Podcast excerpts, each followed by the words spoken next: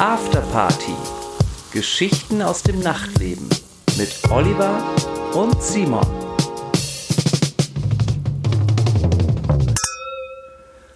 So. Einen wunderschönen guten Tag. Hallo Oliver. Schön wieder hier zu sein. Ja. Wie an jedem Donnerstag, den wir heute tatsächlich haben. Unser Gast guckt schon, guckt uns schon schräg an, aber ähm, unsere Zuhörer wissen ja, dienstags nehmen wir auf, aber Donnerstag ist die Ausstrahlung. Donnerstag sitzen alle vor ihrem Hörgerät, freuen sich, unsere Engelsstimmen zu hören. Heute gibt's eine ähm, dritte Engelsstimme, denn wir haben einen Gast. Einen Gast, den wir jetzt schon ähm, mehrfach angekündigt haben. Das ist der liebe Tobias, auch bekannt als Rüde Hagelstein. Hallo. Tagchen. Auf den sind wir ganz besonders stolz, dass wir ihn heute hier haben. Ja, wir sind sehr stolz darauf, weil äh, die dritte Staffel, das hatten wir ja auch jetzt schon ein paar Mal angedeutet, ähm, die geht ein bisschen mehr in die Tiefe und ähm, das heißt, wir, wir gehen weg von, von reinen Anekdoten und gehen so ein bisschen mehr hin zu ähm, Spezialfähigkeiten. Also unser Gast heute, der Tobias, hat ja eine ganz besondere Spezialfähigkeit, also er hat viele, viele der hat Superpower. Er ist ein, er ist ein, er ist ein, er ist ein richtiger Superheld. Tausendsasser. Aber eine Spezialfähigkeit äh, ist unter anderem, dass er ein sehr, sehr guter Produzent ist. Darauf kommen wir später nochmal zu sprechen. Ähm, ich versuche erstmal, dich vorzustellen.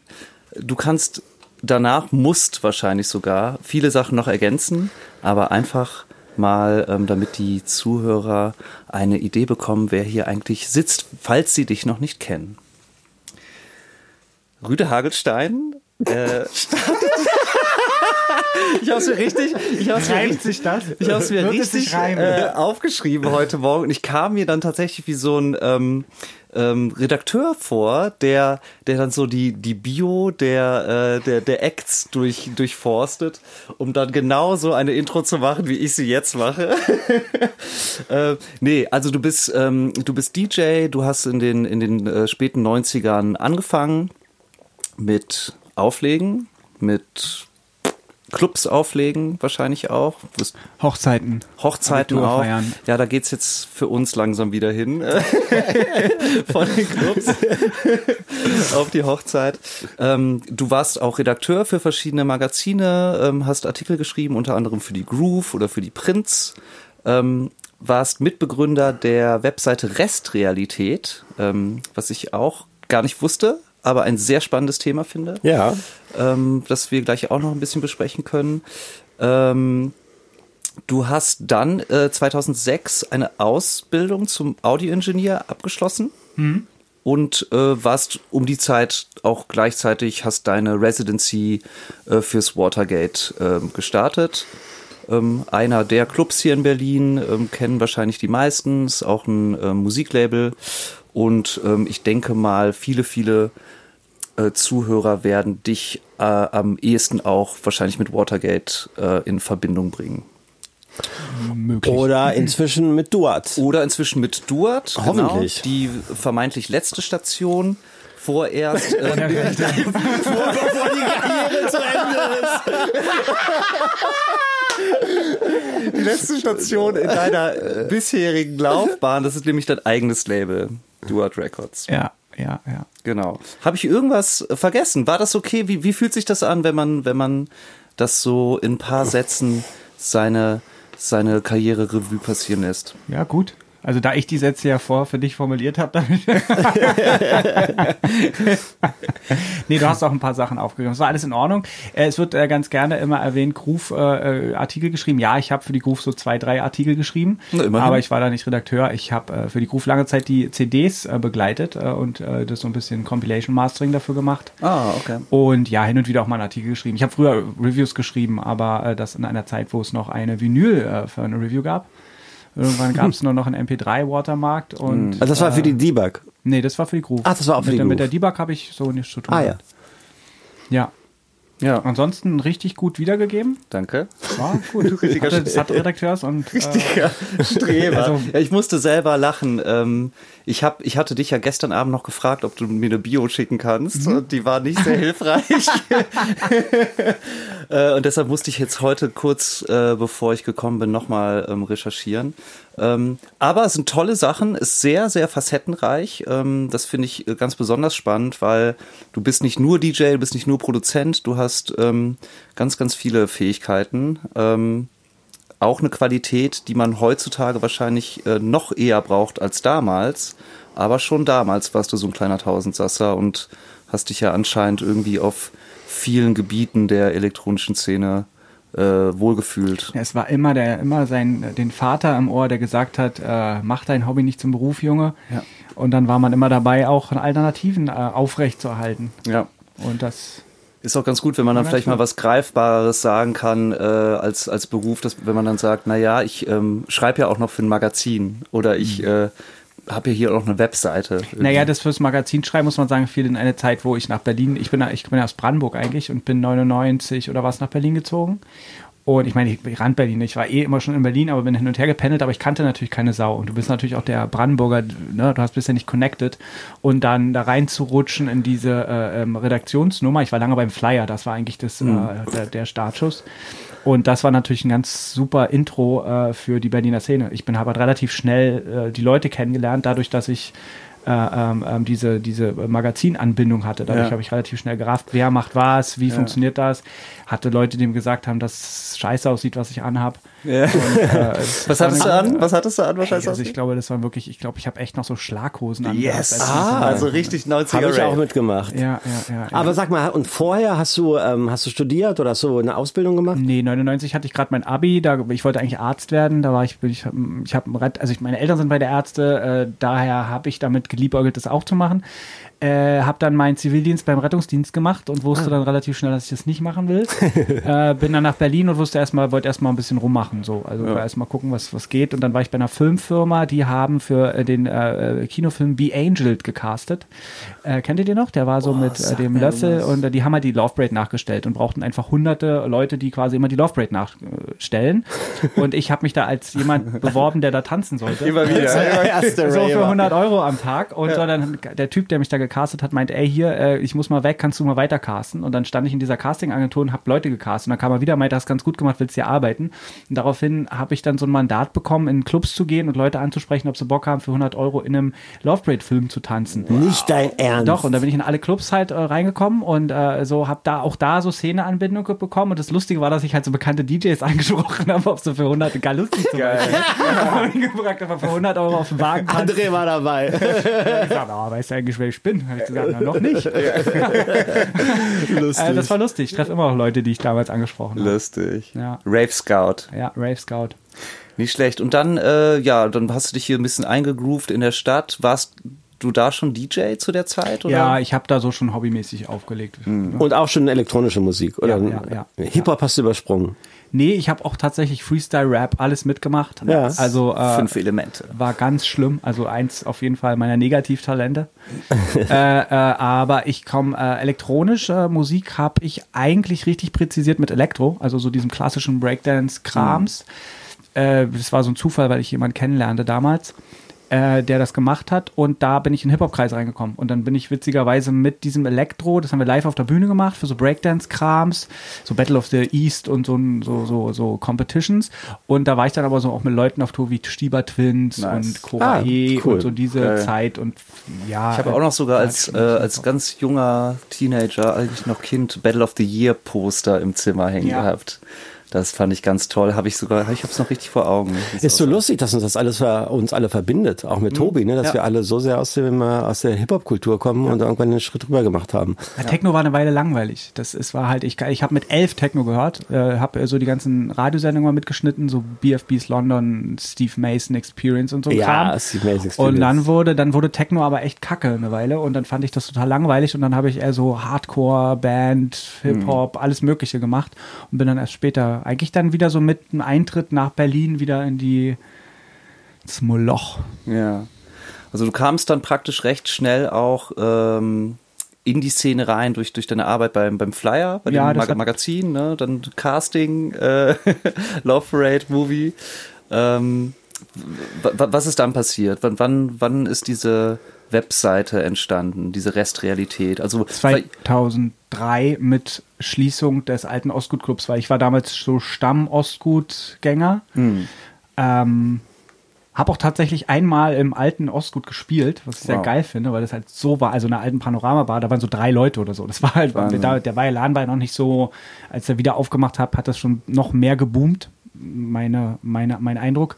Und der vorletzte Flyer des alten Ostguts, da stand Restrealität drauf. Und ja. äh, da hatte mein damaliger Mitbewohner beziehungsweise seine damalige Freundin äh, den Namen gesichert und hat gesagt, voll der geile Name und wollen wir das nicht irgendwie benutzen, um, weil es, wir waren alle Stammpublikum und wir dachten so, wenn der Laden jetzt zumacht, wie connecten wir uns? So, äh, wie bleiben wir beieinander? Also wie diese Community, die sich da kannte. Und dann hat sich die, diese, diese Seite gegründet und dann am Anfang nur mit so einer Handvoll Leuten und dann wurde das irgendwann mehr und hat sozusagen die die Off-Party-Szene in Berlin halt relativ geprägt, da wir diese Tanzfläche hatten, wo Leute ihre Partys posten konnten. Und damals gab es nicht so eine Off-Party-Kultur. Das musste Total. erst äh, so finden. Für alle Leute da draußen, die jetzt noch äh, nicht wissen, ähm, was Restrealität äh, war, äh, ist, oder war, ähm, ähm, das war eine, eine Homepage, ein Medium, wo sich in erster Linie Berliner äh, Clubgänger oder ähm, Underground-Kultur Interessierte getroffen haben. Und das hat dann einen ziemlichen Hype erfahren im, über die Jahre 2004, 2005, 2006. Also jeder, der ähm, tanzen gegangen ist oder jeder, der ähm, man es ist nicht einfach so reingekommen, man musste mit ähm, empfohlen werden. Nee, du musst jemand drin kennen. Ah, du musstest jemanden drin kennen. Namen angeben. Ah, genau. Hm? Der kriegt, der kann dich dann reinlassen und bürgt aber auch für dich. Das ja. ist halt so ein klassisches Bürgensystem, dass die Leute sich halt benehmen und dass wenn man sagt, hey, wenn dein Kumpel sich hier kacke benimmt, fliegst du halt auch raus, deswegen überleben sie, haben sich die Leute zweimal überlegt. Fast wie beim Koks-Taxi. Ähm, äh, äh, was, also nee, ich meine, da muss man ja auch manchmal für andere bürgen. Nee, egal. Keine Ahnung. Ähm, ja, ja, schon klar, okay. Ähm, und da konnte man sich einen schönen Avatar anlegen ja. bei Restrealität. Und dann gab es viele Rubriken, ne, die äh, nach Themenbereichen aufgeteilt waren. Man konnte ähm, auf die Toilette gehen, man ja. konnte auf die äh, Der Club wurde gehen. nachgebaut. Das war einfach am Anfang ja. wirklich Berghain, also beziehungsweise Ostgut, Toilette, Garderobe, äh, Darkroom. Ja, ja, ja. Ja, war. Es war eine spannende Zeit. War immer, ähm, waren immer interessante Themen. Wurde natürlich auch gelästert, war auch ein, ne, so ein bisschen verschrien als Lästerportal. Absolut. Ähm, aber es war immer äh, Spaß, ähm, da reinzugucken. Aber äh, gibt es das heute immer noch? Ja, ja. Wirklich? Ja, nach wie vor. Ich weiß noch, als ich nach Berlin ge gekommen bin, ähm, da wurde ich dann auch empfohlen tatsächlich und war dann ganz stolz, dass ich da angenommen wurde. Und ich habe es dann ähm, verwendet, um zu gucken, wo die Partys denn stattfinden. Ja, ne? dafür war es ja auch mal gemeint. Genau, das war ja, das war ja dann eigentlich so der, ja, was wahrscheinlich ähm, die meisten oder sehr viele Leute auf jeden Fall verwendet haben. Also eigentlich so ein kleines, also ein Forum, ja, aber auch irgendwie so ein bisschen so ein Facebook-Event-Page. Äh, es war ja vor Facebook-Partys, genau. vor Resident genau. Advisor-Partys. Genau. Das hat halt, das gab es ja alles noch nicht. Ja. Das hat gleich die gleiche Funktion erfüllt. Und ja. vor allem, dass du sozusagen jetzt deine kleine Party, wenn du die damals, damals war ja Tip und City und die ganzen Magazine hatten ja auch ihre Veranstaltungskalender und die Leute haben sich danach gerichtet, aber die waren natürlich auch einsehbar für Behörden etc. Ja, pp. Ja, ne? Und wenn ich jetzt einen Club hatte, der noch nicht so ganz autorisiert war, dann war das ein Vorteil, wenn du das bei uns postest, ja. dass das natürlich jetzt nicht ganz so publik ist und hat nur eine gewisse Klientel angesprochen und nicht jeden. Ja. Und äh, dadurch diese Filterfunktion war damals noch ähm, von Relevanz. Aber gut.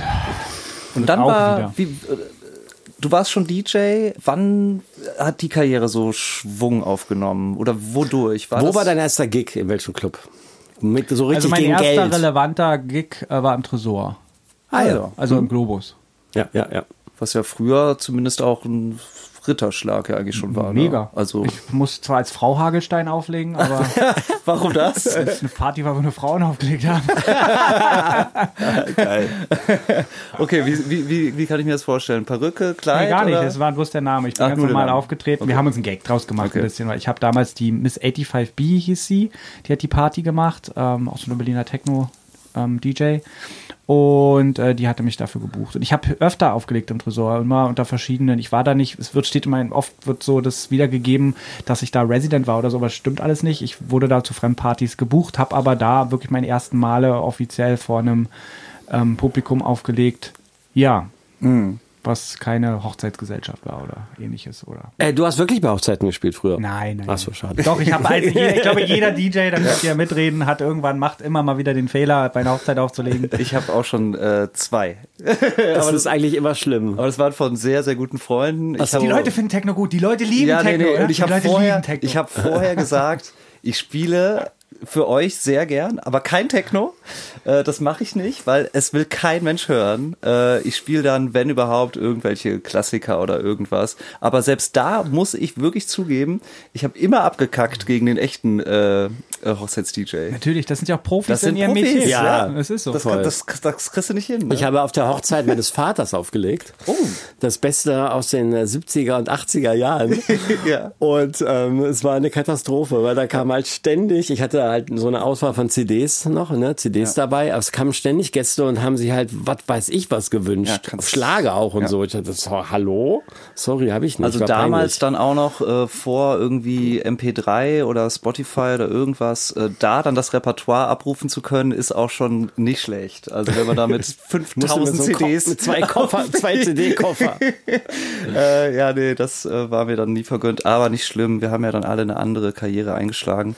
Ähm, und hast du parallel dann schon ähm, produziert oder wann kam Produziert habe ich schon immer, das ist eigentlich ja. das Ding. Ich sehe mich auch, also ich habe so ein bisschen auch aufgehört aufzulegen seit hm. 1.1.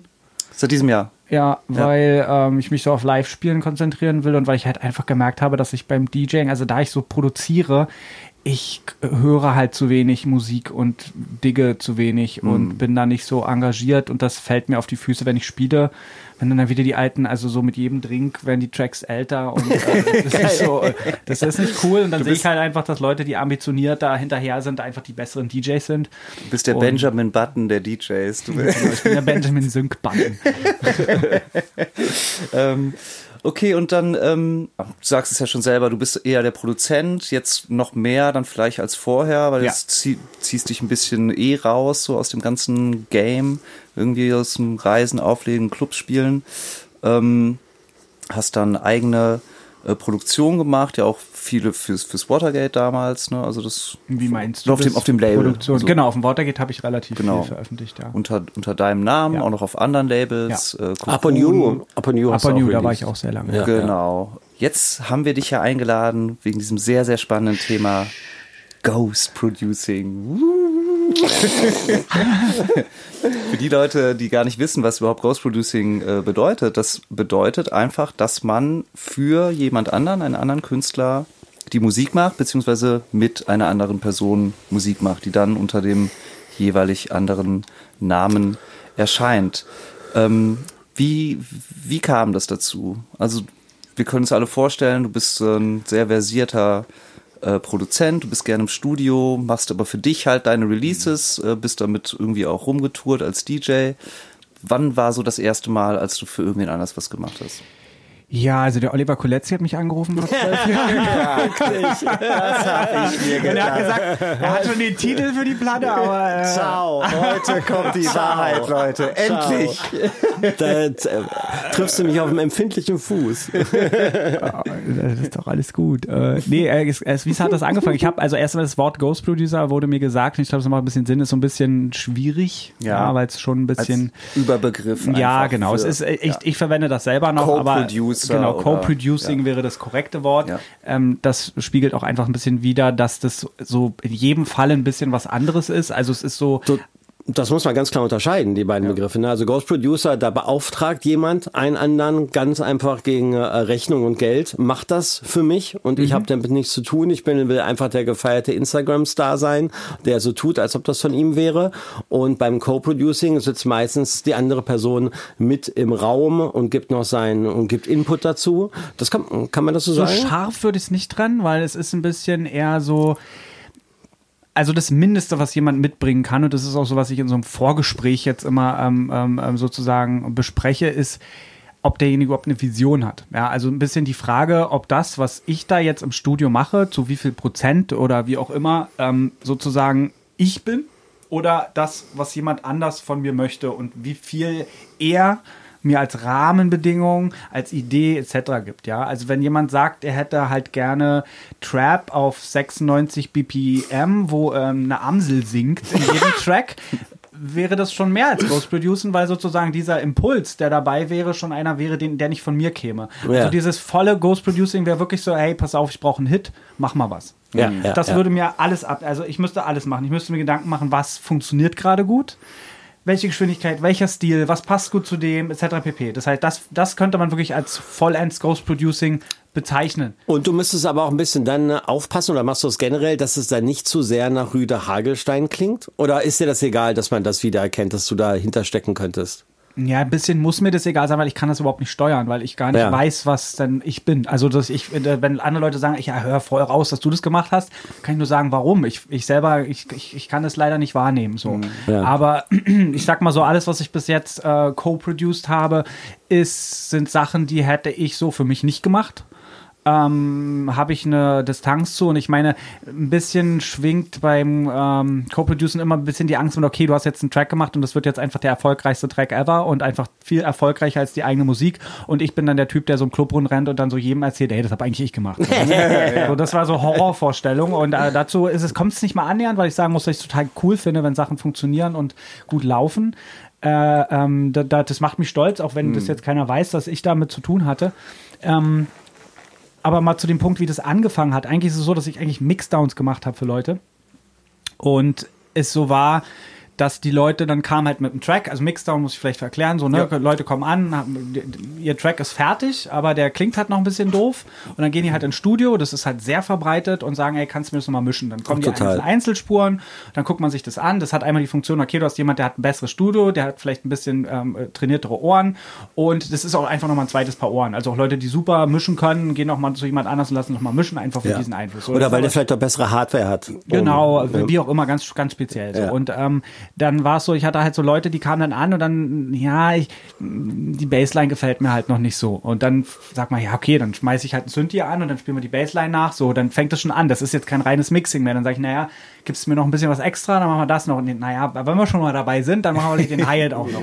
So, und dann wurde das immer so modular quasi so, dass ja. sozusagen jede Produktion so einen gewissen Eigenanteil besitzt. Ob der jetzt nur ist, dass jemand eine konkrete Vision hat und Vorstellung hat oder mit einem Sample kommt oder wie auch immer, um seinen Touch reinzubringen oder ob jemand 98% fertigen Track hat und sagt, okay, meine Snare ja. immer noch kacke. Ja. ja. Und ich finde irgendwie keine, die passt. Genau, und dann, genau, und dann ist es so eine Mischform. Und ich muss sagen, jeder ist da anders, jeder ähm, äh, Kunde quasi. Und ähm, da ist dann Ghost Producing schwer äh, zu oh. sagen. Ich muss sagen, es gibt auch so ab einem gewissen.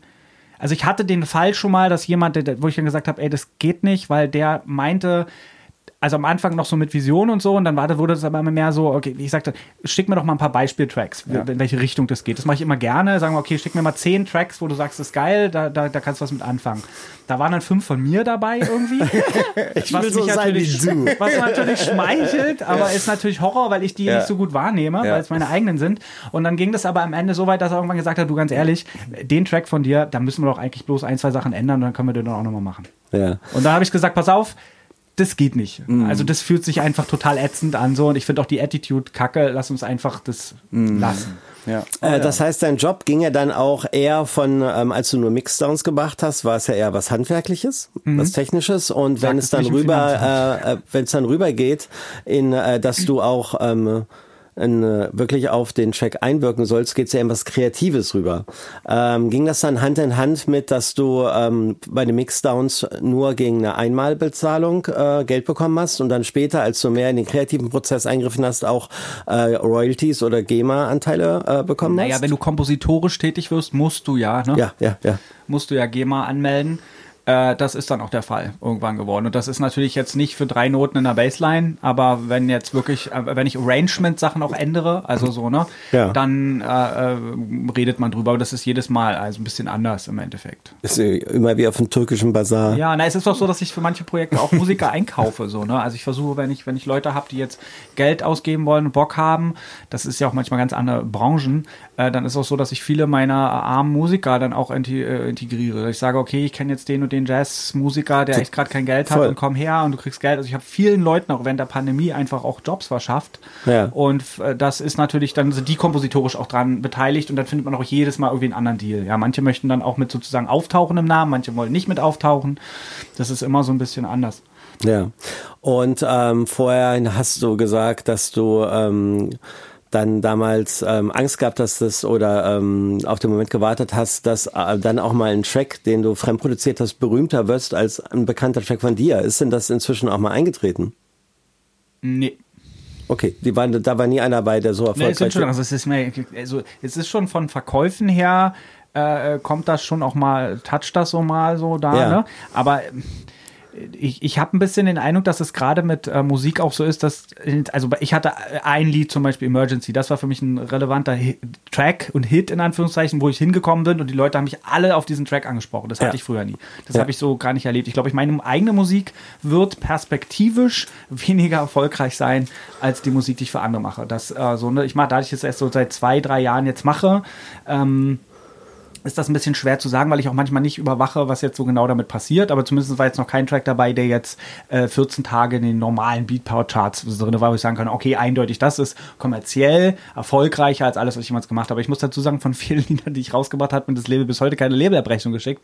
Von daher kann ich Wirklich? Oh, ich, äh, das ist ja, ja jetzt, können wir jetzt mal an der Stelle. Schöne Grüße! An wen genau sollen wir die Grüße richten? Nee, das mache ich nicht. Das klären wir dann nachher ich nach Ich habe die auch Sendung. alle lieb, auch wenn die alle ja. verkifft sind. Das ist aber natürlich ein äh, gängiges Problem äh, in unserer Branche. Ja, aber es ist ähm, traurig. Es ist also super wenn, traurig. wenn Labels irgendwie nicht professionell arbeiten, oder? Ja. Aber nur weil du einmal, Alter, nur weil du mal einmal ein Remix zu spät abgerechnet bekommen hast. Ich glaube, es hackt, ey. Wir sind ja, hier. Das nicht gut, äh, man bleibt da dran. Meine lieben, meine lieben Freunde da draußen, ja. Ich möchte hier nur diese Lacher da drüben kurz erklären, ja. Wir bei Steel for Talent mit unseren 15 Jahren Labelgeschichte gelten in der Szene als vorbildlich und pünktlicher Geldüberlieferant. Aber bei Simon bei dem heiligen Simon haben wir vergessen mal ein Remix, einen sehr erfolgreichen Remix, äh, richtig, ähm, äh, nicht richtig, aber rechtzeitig abzumischen. Das hält er mir jetzt vor. Das hält er mir mein Leben lang vor. Nein, halte ich nicht. Das war auch sehr ähm, professionell und sehr liebenswürdig, wie ihr euch dann darum gekümmert habt. Das ist einfach durchgerutscht und das kann auch passieren. Aber wir äh, Künstler äh, in der elektronischen äh, Musik, die ja eh jetzt nicht das Riesengeld mit der Musik verdienen, muss man ja einfach mal sagen. Das sind ja in den meisten Fällen einfach so ein paar zerquetschte, die da rumkommen, bei den wenigen Verkäufen, die man hat mit so einer Single, äh, außer es ist jetzt wirklich ein Hit, aber das passiert ja auch nicht allzu oft.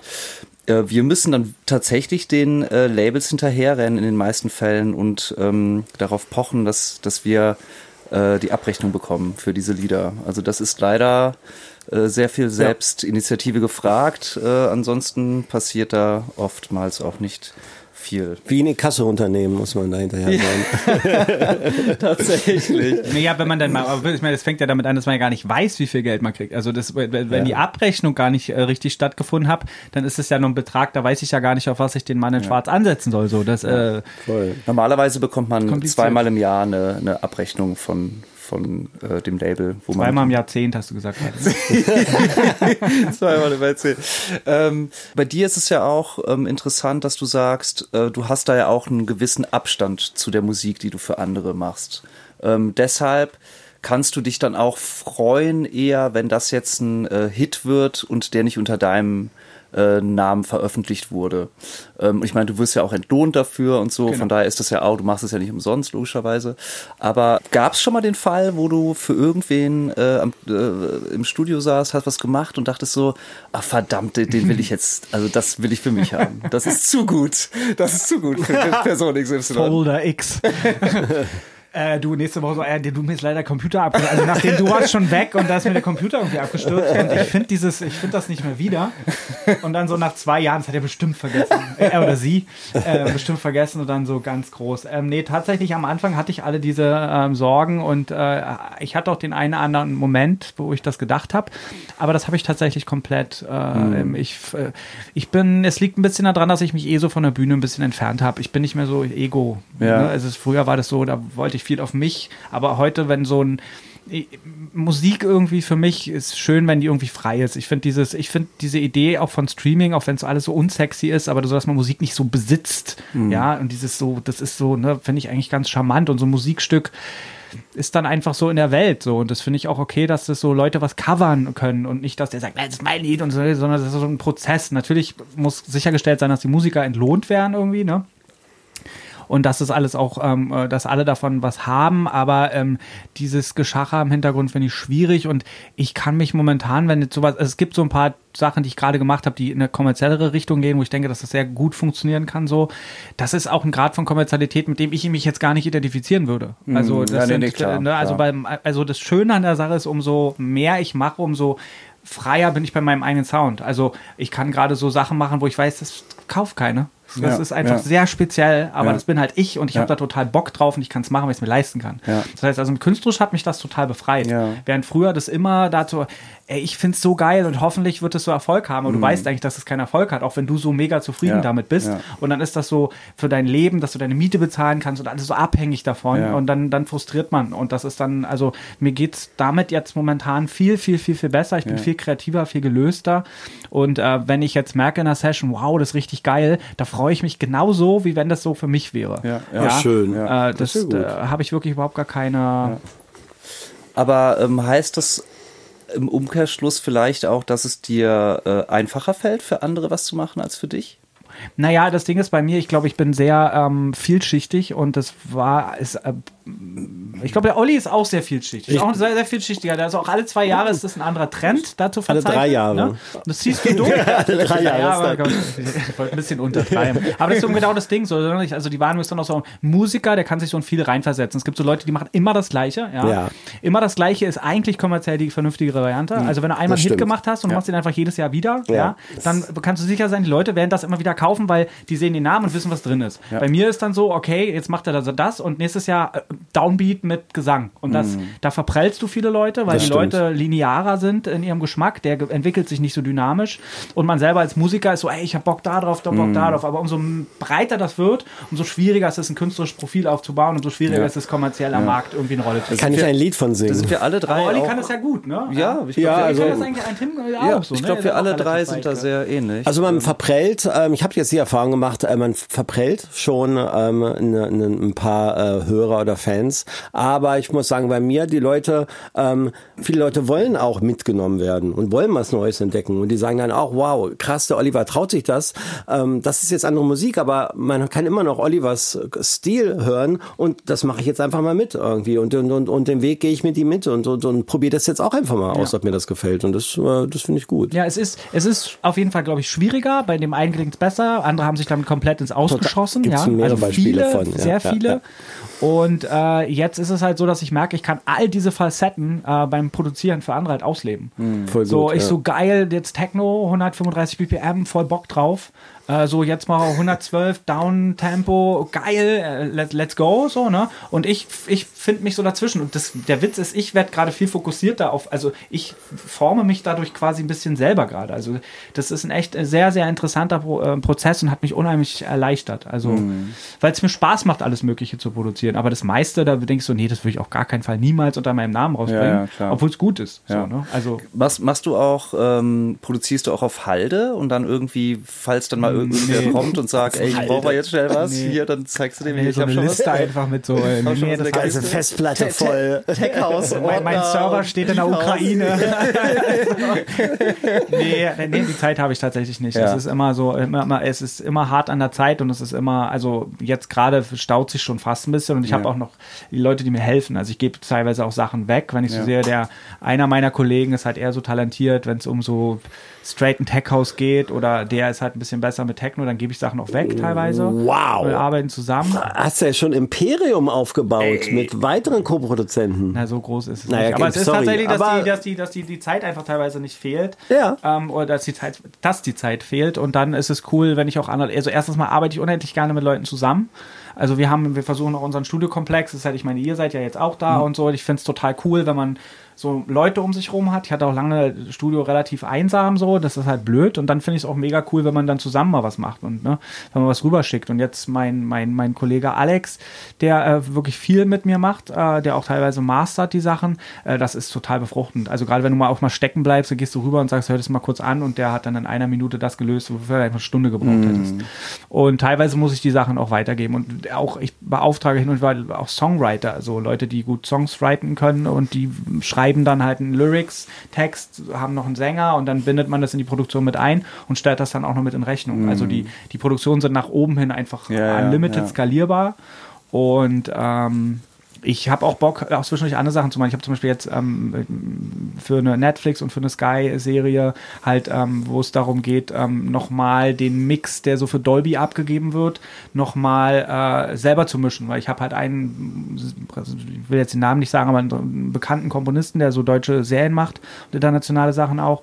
Und der hat mich, der bucht mich halt dafür auch. Und dann entscheide ich mich halt, weil das was Neues für mich. Ich habe zwar schon oft da in dem Metier gearbeitet jetzt, aber es ist trotzdem immer noch ein bisschen fresh. Dann sage ich, hey, du, mach du mal die Tech-House-Produktion so mhm. jetzt und ich überwache das noch so ein bisschen und ja. begleite das, weil ich den Kunden weiß von was er, was er will, mache aber dann, die nutze aber die Zeit und mache mal was anderes, für was ich vielleicht sogar ein bisschen weniger Geld kriege, was mich aber ja. noch ein bisschen, ähm, äh, also was, was Spaß macht und mir noch meinen Erfahrungshorizont ja, ein bisschen erweitert. Das ist ja, das ist ja für deinen Erfahrungshorizont super, aber du hast ja jetzt zum Beispiel keine Homepage oder so, ne? Also nee, du hast doch, ja die habe ich schon fertig gebaut tatsächlich Ach in der so, Pandemie, ja. hobbymäßig. Ja. Die ist auch eigentlich fertig. Ja. Ich musste jetzt bloß noch die letzten zwei Schriftgrößen ändern. Okay. Und dann ist die fertig. Und da, da habe ich jetzt ein Jahr dran gebaut tatsächlich und auch überlegt, was, was für eine Homepage würde da passen. Mhm. Und die vereint das ein bisschen. Also meine eigene Musik, auch ein bisschen so das, was ich mixing-technisch mache und ist alles nicht so ganz seriös, so ein bisschen witziger, so okay. weil ich bin nicht so der es gibt so ganz seriöse Studios, da ist alles wahnsinnig seriös, aber das ist bei mir auch nicht mhm. der Fall. Also ein bisschen Kreativität ist da noch. Weil das, das ja. fände ich tatsächlich auch noch äh, interessant. Also ich meine, ich kann mir vorstellen, du hast gesagt, du bist da irgendwie so ein bisschen mehr oder weniger reingerutscht in, in diese Tätigkeit auch durch das Mixing damals, dann mhm. kamen Leute dazu. Dann ist es vielleicht auch so ein bisschen Mundpropaganda, ne, dass die sagen, hier, ey, wenn du mal Hilfe brauchst, der Rüde Hagelstein ist da dein, dein Mann, der macht dir dein Lied nochmal so richtig, gibt den letzten äh, Feinschliff. Aber ähm, ich meine, äh, wir DJs oder DJs in der Szene, das sind teilweise ähm, Leute, die reisen um die ganze Welt, die kriegen Unmengen an Geld, äh, sind natürlich auch durch die Produktion, die sie dann haben, weltberühmt und, und reich am Ende des Tages. Äh, viele von den berühmten DJs. Ähm, ganz, ganz viele machen aber die Musik da nicht selber. Und ich glaube, das ist ja nach wie vor auch ein äh, Riesentabu, könnte ich mir vorstellen. Also keiner sagt ja jetzt irgendwie, guck mich an, ich bin der tollste DJ der Welt, aber ich äh, weiß nicht, wie man ein Lied macht. Aber trotzdem, hier hör mein neues Album. Ähm, ich habe selber noch nicht gehört, aber... die wollen natürlich, dass das geheim bleibt, genau. weil das natürlich nicht so gut für ihr Image wäre. Genau.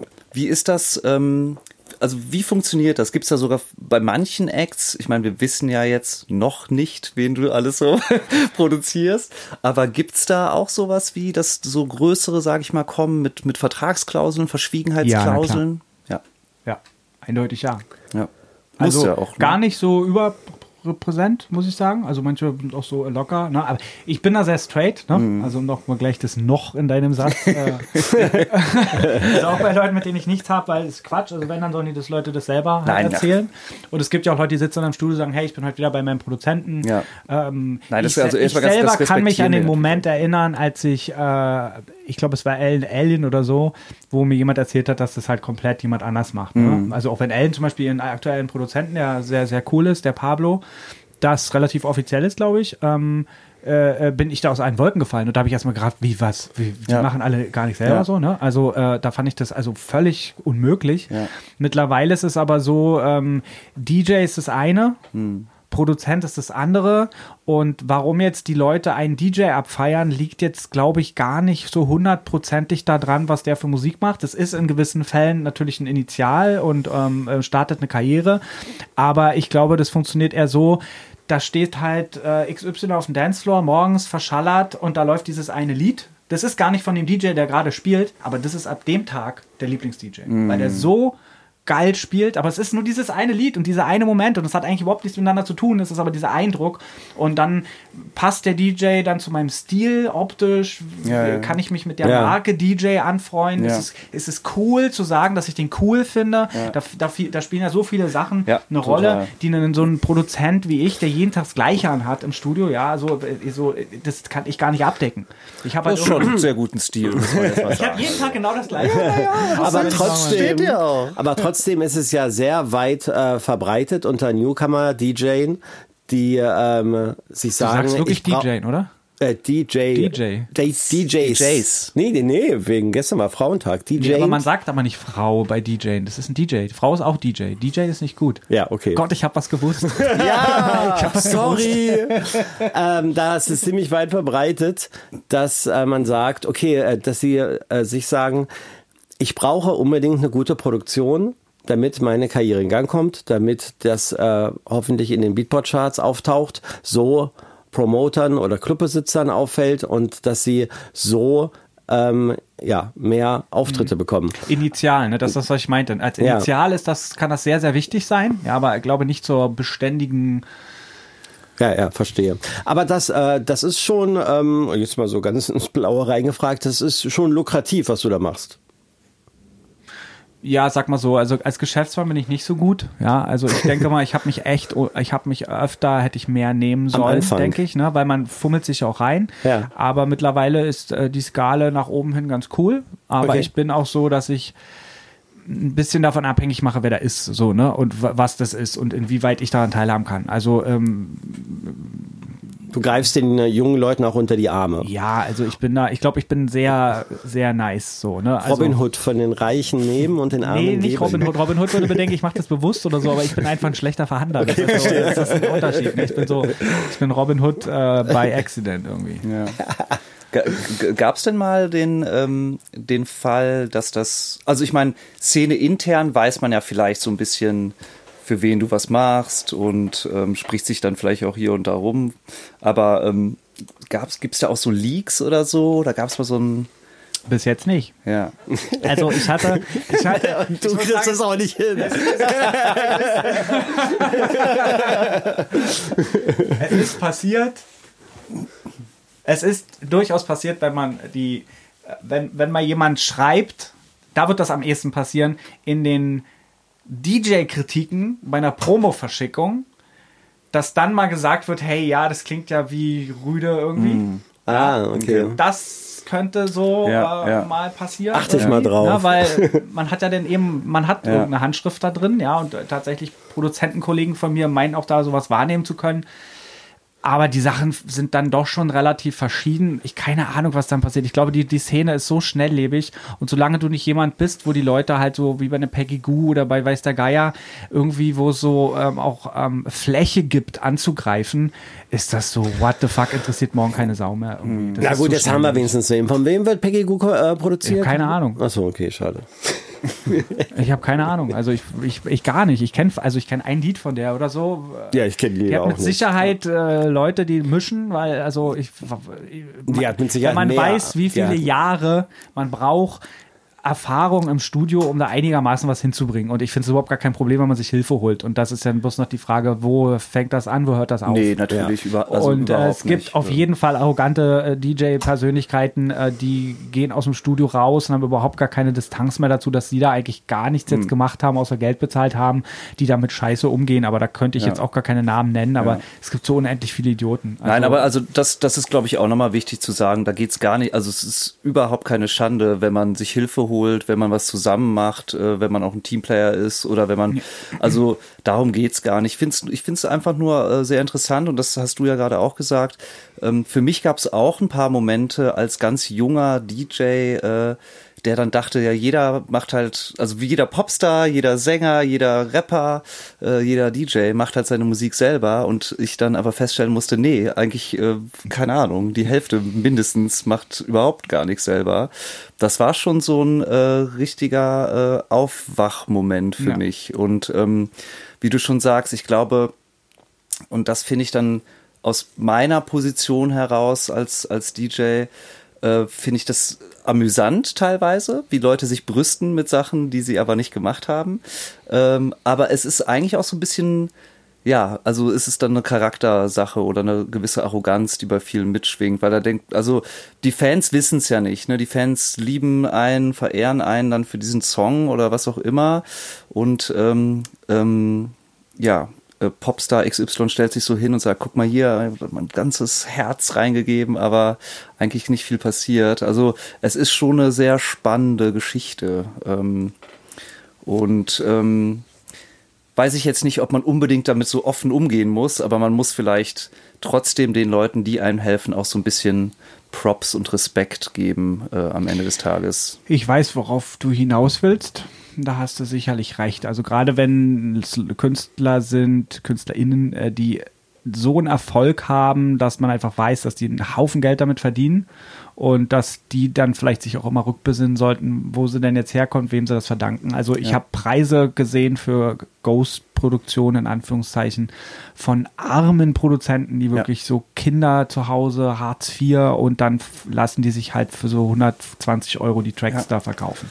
Krass. Und das ist halt so, äh, also dass da sich derjenige, der die kauft, nicht schämt, ja. ähm, das geht halt natürlich überhaupt nicht. Ne? Weil das, das habe ich tatsächlich auch äh, und ich kenne jetzt nicht so viele Leute, die fremd produzieren, aber bei denen, die ich kenne, die haben auch alle sehr, sehr wenig Geld dafür bekommen und die Künstler, die sie produziert haben, haben sehr, sehr viel Geld ja, verdient. Ja. Ne? Und da war so diese Schere, die war einfach, das, die war zu weit. Ja, das äh. ist dann wirklich, das ist, liegt in der Verantwortung, also das liegt in der Verantwortung der DJs, die Geld haben und dafür ja. Geld ausgeben, weil diejenigen, die dann das meist machen, sind in so prekären Situationen, äh, dass die dann gar nichts anderes machen können und oh, müssen sich zwangs, äh, zwangshalber runterhandeln lassen. War bei mir nicht der Fall. Also ich habe immer von ganz alleine dann, wenn dann ein bisschen zu tief angesetzt, bin aber im Großen und Ganzen deutlich über dem, was, wo wir jetzt gerade drüber reden. Also auch diese ukrainischen Server, wo man dann so kompletten Track runterlädt für 100, 200 Euro oder so.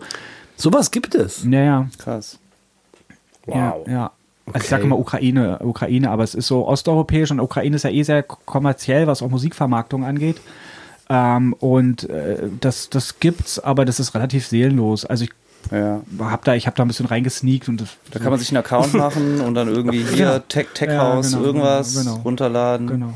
Genau, es gibt halt un es, es gibt halt unendlich viel Musik. Ich glaube, das Beste würde ich jedem raten, der sich einen Produzenten sucht, dass man lange mit einem zusammenarbeitet und zusammen einfach auch einen Stil äh, sich ausdenkt mhm. und zusammenarbeitet mit einem Management und einfach ja. diese Kunstfigur kreiert, weil es geht ja. hier nur um diese Szene, wir sind weit davon entfernt, was 1993 Techno war. Wir sind heute in einem kommerziellen Musikmarkt. Deswegen ist Techno heutzutage, also richtiges Techno halt auch sehr rough und äh, so, ne? Äh, das findet halt eher dann im Underground statt und da wird nicht so viel Wert drauf gelegt, aber alles, was so ein bisschen musikalischer ist und mit Spotify jetzt auch, ich meine, die Musik verlagert sich gerade so, das geht alles rüber zum Musik hören. Alle machen Breakbeat, and Tim macht Breakbeat, Olli macht Breakbeat. Machst du Breakbeat? Nee, ich mach Downbeat. Naja, es machen viele so, ich, ne? Ich mach Downtempo. Ich, ich mach ja, genau, ne? genau, das ist aber also eine Reaktion ja. und dann finde ich eine normale Reaktion darauf, was passiert, so. Wir haben so eine Zeit, die ist ruhiger, da kommt halt das und das und es, es gibt halt unheimlich viel, das ist so eine, ein, eine einzige große Bewegung, Produzenten folgen dem, aber diejenigen, die die Richtungen setzen, das sind die KünstlerInnen. Also, und die können sich dann auch einen Produzenten holen, um dann ihre Vision umzusetzen. Mhm. Ja, also, wenn jetzt jemand sagt, hey, ich habe das Gefühl, dass es jetzt richtig an der Zeit ist, so ein Breakbeat-Nummer zu machen mit so, weiß ich, Solina Strings, ja, dann ist es so die Idee von jemandem, der sucht sich jetzt jemand, der das umsetzen kann. Also, er hat aber ein künstlerisches Moment da dran. Ja, man kann nicht sagen, dass derjenige nicht der ist, der den Track gemacht hat. Ja? Also, der Produzent, der zu Hause sitzt, um sein Leben produziert, hat gar nicht die, in dem Moment diese künstlerischen Gedanken, weil er nicht in diesem Dings drin ist. Also wenn die sich beide dann treffen, ja. dann entsteht was. Und dann hat ja. auch jeder von beiden die Berechtigung, daran Anteil zu haben. Ja. Scheiße ist, wenn der eine dem anderen halt ausschließt und sagt, nee, verpiss dich, ja. äh, hier, äh, du hast 100 Euro, Maul, Verschwiegenheitsklausel. Ja, ja, ähm, äh, das ist dann ein Habit, der ist scheiße, aber der passiert ja überall. Das ist ja nicht nur im, nee, in dem nee, so, sondern das ist einfach, ne? Ich finde in der äh, ähm, im Hip-Hop ähm, gibt es da eine ganz gute Entwicklung seit einigen Jahren. Da wird nämlich immer, äh, zumindest auf YouTube ist das so, da wird immer der Produzent im Titel mitgenannt. Äh, und das finde ich eigentlich eine super, super schöne Entwicklung. Äh, weil Aber da weiß auch jeder, da ist halt dieses, da gibt es immer die Lyrics noch, ne? Ja. Es gibt immer die Lyrics-Ebene, ne? Das ist ja. halt, und das gibt's halt bei das elektronischer stimmt. Musik ja. dann eben nicht. Ja, ja du kannst das nicht trennen von der, das ist voll okay, das ist klar. Die Typen, die da sitzen und die Beats machen, sind mittlerweile genauso ähm, gefeiert wie so die, die rappen und das ist voll klar zu, zu trennen. Wenn du beim Studio sitzt und elektronische Tanzmusik machst, ist, bist du auch aus, automatisch schon im Mixing drin. Also Mixen ist ja, findet ja gleichzeitig statt. Wenn du eine Rockband hast, schrabbelst du in deiner Garage was zusammen, schreibst einen Welthit, der muss aber noch im Studio aufgenommen werden, gemischt werden etc. Beim Techno produzieren machst du diese Schritte ja alle schon real-time. Das heißt, es ist alles auch schon ein künstlerischer Ausdruck. Mm. Wie laut die Snare ist, ist nicht nur, weil Olli vorhin meinte, so technisch ist das so Mixdown, ist eher so technisch. Nee, da spielt auch künstlerisch eine Rolle mit, weil du eine Entscheidung triffst, was im Fokus steht, mm. ähm, was das ausmacht und so. Und deswegen 7% Mehrwertsteuer und nicht 19.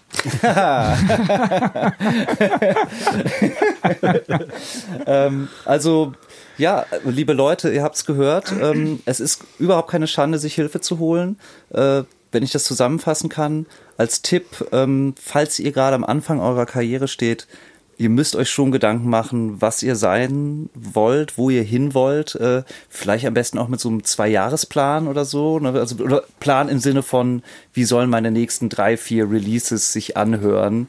Ähm, ich meine, wir sind jetzt gestandene Künstler, wir können uns auch mal ausprobieren. Das ist vielleicht dann nicht so schlimm, aber am Anfang vielleicht noch mal so versuchen, eine eigene Linie zu finden. Aber schaden kann es halt auch nicht. Äh Ableton zu lernen und Ableton-Kurse zu machen. Gottes Schaden kann es auch nicht, nein, nein, ein Instrument zu lernen, äh, Klavier spielen zu können nein. und selber halt ein gewisses etwas mitzubringen. Und ähm, das ist, glaube ich, auch für einen Co-Produzenten immer gut. Das hast du ja anfangs gesagt, wenn der andere eine Vision oder möglichst viel auch Soundmaterial äh, oder Melodien äh, MIDI-Noten oder whatever äh, mitbringt, äh, dass der Co-Produzent dann auch wirklich mitarbeiten kann. Es ist so, dass die meisten, mit denen ich arbeite, den, äh, immer den Wunsch äußern, auch wenn die jetzt im Ausland sind, kommen die nach Berlin, dann gehen wir ins Studio und dann sitzen wir an den Titeln und die wollen auch wissen, was man jetzt da macht. Also ja, die wollen äh, schon die wollen lernen. Das heißt, ja. es ist immer auch Ableton-Kurs, ja, es ist mhm. immer so ein bisschen Masterclass, es ist immer so, das ist da alles mit drin und dann aber an eigenen Sachen. Ja. Ähm, das gibt es dann immer inklusive. Und ich finde es sehr sehr cool, den Leuten das zu erklären, auch wenn es manchmal ein bisschen anstrengend ist, wenn man dazu noch so viel reden muss. Mhm. Aber ich merke, dass ich dabei selber auch besser werde, weil du selber auch manchmal dann, du kommst, ey, jemand, der eine Woche Ableton hat, ja, der kann mir im Studio trotzdem noch was sagen, weil der irgendeine Funktion entdeckt hat, die ich noch gar nicht kannte. Ne? Das cool. ist auch, es bringt immer irgendwie was, ja. so auszutauschen. Ja. ja. Ja. du bist ja auch anscheinend ein Teamplayer und hast Bock, mit Leuten zu arbeiten und äh, das kann sich ja wirklich, wie du schon sagst, äh, kann sich ja nur befruchten ja. auf irgendeine Art und Weise. Ähm und wir brauchen mehr Frauenproduzentinnen. Unbedingt. Ja. Es ist, es ist unfassbar, es ist unfassbar, dass es wirklich weitestgehend Männer sind. Und da muss man sich mal, also in Betracht, ich hatte die Diskussion gestern schon wieder zum Frauentag, das ist einfach echt crazy.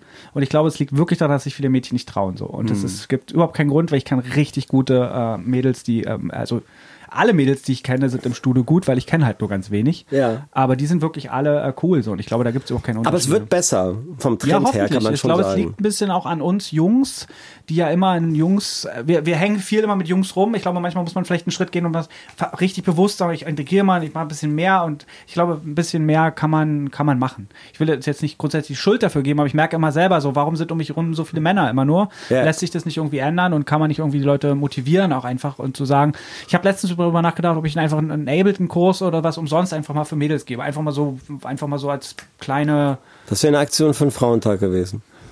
Ist richtig. Ist mir am Frauentag eingefallen immerhin. nicht, sollte nicht jeder Tag Frauentag sein? Ja, ja, ja ich weiß, auf jeden Fall. Ist schon schlimm genug, dass es sowas geben muss am Ende. Gott, wenn ihr wüsstet, was hier für Gesichter gezogen werden. Können wir also jederzeit, beziehungsweise du jederzeit noch machen. Ähm, Olli, hast du noch irgendwas, was dir auf der Seele brennt?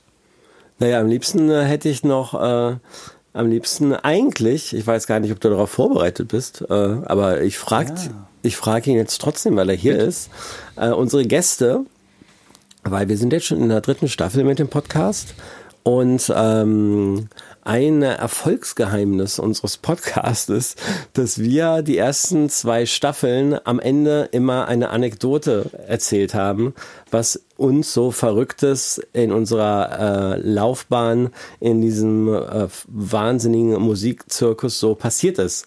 Und ähm, jetzt haben wir mit der dritten Staffel gemerkt, dass wir wirklich alles preisgegeben haben und die schlimmsten äh, Stories und die komischsten Stories von uns erzählt haben. Und deswegen bitten wir jetzt immer unsere Gäste doch in ihren hintersten Kammern ihres Gehirns äh, nochmal in sich zu gehen und vielleicht eine Anekdote zu erzählen, die ihnen passiert ist. Wir erzählen euch Geschichten aus unserem Leben, Anekdoten, Geschichten zum Lachen, Geschichten zum Weinen, Anekdoten Ihr wollt jetzt eine Anekdote von mir hören. Das wäre ein Träumchen.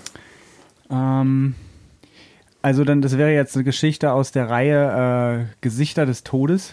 Wow. Es gibt, das, das kennt, glaube ich, jeder DJ, der auch mal, also, ne, nicht sofort schlafen geht nach dem Gig. Es gibt einfach so Momente, da hat man einfach wahnsinnig viel Glück gehabt. War bei mir oft so tatsächlich. Äh, wir sind mit dem Auto, mit meinem alten Kollegen Empro, Oh, das ist schon ein bisschen her anscheinend. Das ist richtig, richtig lange her. Und es war richtig kalter Winter und wir sind nach Mecklenburg-Vorpommern gefahren, um zu irgendeinem Rave äh, in irgendeiner, in irgendeiner Industrie, keine Ahnung was. Auf jeden Fall kannte ich den Ort nicht und, und wir hatten uns im Auto schon ein paar Bier reinge äh, reingezogen. Ich muss halt tierisch pissen. Es muss Hawks gewesen sein, wahrscheinlich, weil ich nicht pissen gehen durfte. Wahrscheinlich war es Hawks. So, auf jeden Fall, weil ich, wenn ich aus Autos ausgestiegen bin und einfach nicht mehr konnte. dann ist Hawks gefahren. Dann ist Hawks gefahren. äh, und äh, wir sind da angekommen auf dem Parkplatz, es war stockfinster. Und ich musste halt tierisch pissen und ich spring halt aus dem Auto raus und wir hatten mit dem Auto so vor so einem Geländer geparkt, ja, also Schnauze in Richtung dieses Geländers und es war finsterste Nacht und es war arschkalt. Und ich dachte halt so, hinter diesem Geländer befindet sich eine Wiese oder was und äh, bin halt ausgestiegen und über dieses Geländer gesprungen aber hinter diesem Geländer ging es halt einfach so zwei oder drei Meter runter Ei. und ich bin direkt in den Fluss reingesprungen. Nein, wirklich? Ich bin einfach irgendwie so, die, es war so eine leichte Eisdecke, wenn ich mich recht erinnern kann und bin so durchgebrochen irgendwie und irgendwie bin ich dann diese Wand wieder hochgekrochen, ich weiß gar nicht, wie die hochgekriegt haben und das war auch so ein Moment, wo ich dann unten war und ich dachte so, wow, also du denkst einfach mal so eine Sekunde nicht nach Krass. und das ist halt so vorbei, ne? Wow. Und sowas hatte ich irgendwie schon zwei, drei Mal in meinem Leben, wo so einfach total Glück hatte und ich weiß noch, dass wir dann, ich habe dann im Auto gesessen, ich war natürlich komplett nass ja ja. Und, äh, und dann haben wir immer so einzeln meine, meine Klamottenteile reingebracht zum Trocknen. und ich weiß noch, dass als wir dann in den Club gegangen sind, die sich bedankt haben, weil die hatten vorne aber so ein Heizrohr, diese großen Runden, wo warme Luft rauskommt. Ah, ja. Dann hatten die meine Klamotten immer reingestellt. Das letzte, was drin stand, waren meine Socken. das kam und du bist halt vorne in den Club gekommen. Es hat so hart nach Socken gerochen. Äh, aber äh, genau, das war eine Geschichte, äh, an die ich mich noch sehr gerne äh, und dankbar erinnere. Also du bist praktisch zum Gig gefahren. Genau, es war zum Gig. Ich habe dann auch noch irgendwie gespielt dann auch, nachdem In, alles trocken war. Mit freiem Oberkörper. Wahrscheinlich, ah, wie immer halt. Ne? Ja, klar.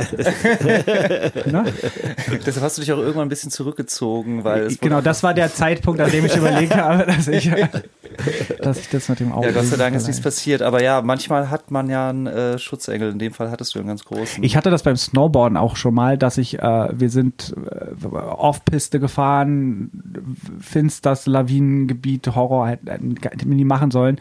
Und mich ruft halt ein Freund von hinten, ne, weil weil tatsächlich ein Lawinenabgang war, so ein paar Kilometer weiter. Das war für uns nicht gefährlich. Aber der rief halt und meinte, ey, guck mal. Und ich äh, schieb mein Brett zur Seite, bremse, drehe mich um, gucke. Und als ich mich wieder umdrehe, sehe ich halt, dass ich vor einem Cliff angehalten bin. Und ich habe das Cliff nicht gesehen, so. Also es war halt durch den Winkel nicht Der hat dich gerettet. Äh, quasi so. Ne? Ja. Ich wäre normalerweise da drunter wow. geschossen und hätte, oh hätte auch nicht überlebt. Oh, halt dich bitte von, Ey, von bin wahnsinnig. Du bist ja wie eine Katze. Ich habe, ich habe, ich, ich bin je, ich, ich wickel mich jeden Morgen in so in so äh, so Knallfolie ein und äh, ist alles sicher jetzt. Toll, toll, toll. Bitte ähm, versprich uns, dass du in Zukunft besser auf dich aufpassen ja, wirst. Ja, äh, wir wollen natürlich äh, dich, äh, dass du erhalten bleibst. Wir wollen, dass deine Musik erhalten bleibt. Und ganz viele Leute da draußen von den ganz vielen Acts, die du co-produzierst, wollen auch, dass diese Musik erhalten bleibt. Ähm, habt ihr irgendwie eine Unterlassungsklage in letzter Zeit gehabt? Er spricht so sanft und weich, so kenne ich euren Podcast. Nein, ich spreche, ich spreche immer sehr sanft. Ja, von wegen. Da ich gibt sich halt hier richtig Mühe im Podcast. Ich muss mal hören, wenn er wieder draußen ist. Ich habe mich, rein, hab mich einfach nur sehr äh, reingearbeitet in meine Rolle als Podcaster. Man lernt ja dazu, ist die dritte Staffel und ja. ähm, wir haben uns natürlich auch verbessert. Das kann man sagen, ja. Ich finde es gut, danke. Ja, für, besonders für euch da draußen. ähm, und ähm, nee, war super, dass du da warst. Wir bedanken ähm, uns bei dir. Ja, ähm, wir sehen uns ja äh, später wahrscheinlich noch, weil wir sind ja Studio-Nachbarn. Richtig ähm, sitzen nicht zusammen im Studio. da, da gehen sie immer mal rüber und holen Song aus dem Regal. Sondern gegenüber. Ähm, Nein, vielen Dank und vielen ähm, Dank an die Hörer, dass ihr wieder dabei wart. Genau. Für euch beim nächsten Mal ähm, gibt es wieder Geschichten von Olli und mir und dann in zwei Wochen haben wir einen anderen Gast. Äh, das erzählen wir euch aber dann in der nächsten Folge. Bleibt gesund und munter. Tschüssi. Ciao. Auf Wiederhören.